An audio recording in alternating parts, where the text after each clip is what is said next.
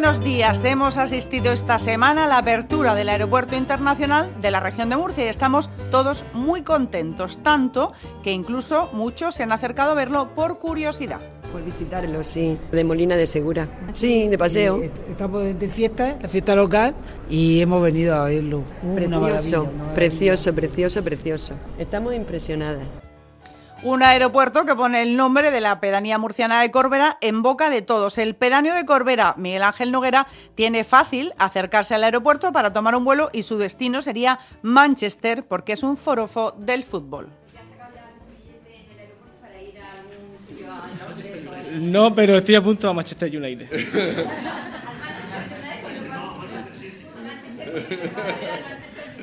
sí. Ahora empieza la Champions, tenemos la Liga, esto. Siempre hay partidos continuos. No, no, el museo también es bueno, ¿eh? Los equipos de la región hay que cuidarlos, hay que admirarlos mucho.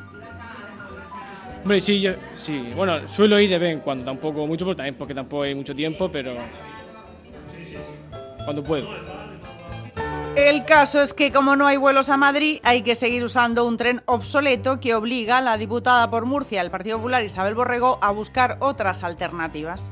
Pues mire, busco todas las soluciones a veces por, eh, como yo digo ya, por Albacete, a veces por Alicante y a veces en coche. A veces compartimos coche, a veces vamos en un coche eh, de manera individual y a veces también eh, pues, pues María Dolores coge el Altaria que va, pero el Altaria tiene un problema que tiene muchísimos retrasos, entonces nunca sabes si vas a llegar puntual o no a, a tus obligaciones en Madrid. y entonces, bueno, pues pues, eh, lo mismo le pasan a los ciudadanos extremeños últimamente y lo que no puede ser que nos hayan sustituido la alta velocidad por un tren que nos deja tirados cada dos por tres en, en la Por eso pedimos una solución. Todo eso para acudir a la convención del Partido Popular a la que van muchos representantes de la región, pero muchos. Más por nuestro secretario general, por Teodoro García, y bueno, yo creo que la, vamos a ir muchísimos de la región de Mucha.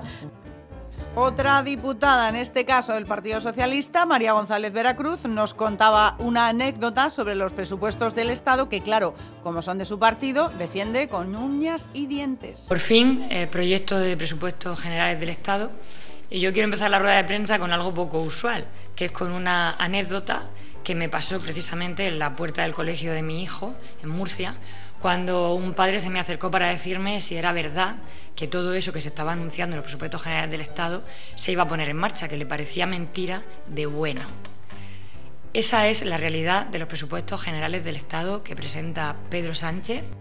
También nos ha gustado esta semana el presidente de la patronal murciana, José María Albarracín, que se cansa de dar todas las competencias de las que es consejero Javier Celdrán. Quiero agradecer particularmente la presencia del consejero eh, de empleo, universidades, eh, etcétera.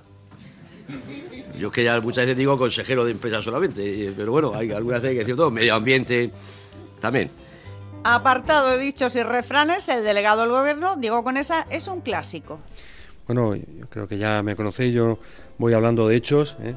soy de Olivica Comía, Huesecico al suelo. Mientras que el presidente de Cruz Roja en Murcia, Faustino Herrero, nos sorprende con esta otra expresión hablar eh, de dinero en, público es así un poco como de mala educación, es como de me deja esto que no salga, como mearse en las alfombras. los recursos, la mies es mucha, los trabajadores pocos. Vamos a terminar con la compañera Lola Martínez, que dispuesta ella como ninguna, se pone a dar una lista de medicamentos complicados hasta que se da cuenta del lío en el que se ha metido. Una bajada de precios, bueno, entre los medicamentos que se van a haber reducido el coste, lo que nos van a costar, están antiinflamatorios, antitusivos o fármacos para la artrosis, la hipercolesterolemia, me ha salido, el glaucoma o la hipertensión arterial. Los 10 principios activos con mayor impacto en la bajada de precios representan el 89% de la reducción de la, de la factura. El ibuprofeno, por ejemplo, va a bajar de precio. Eh, fármacos para el asma como el eh, salbutamol o la budos... Esto ya no me va a salir. budesónida, ¿eh? antidepresivos como el esqui... ¿Por qué haré yo esto? ¿Por qué me metería en estos jardines? Bueno, en fin, medicamentos de muy variada índole que van a haber reducido el precio a partir del 1 de enero eh, y que, bueno, pues que vamos a poder comprar un poquito más barato. Les dejo que tengo que ir rápidamente a la farmacia a comprar uno de esos medicamentos de nombre tan sencillo. ¡Feliz semana!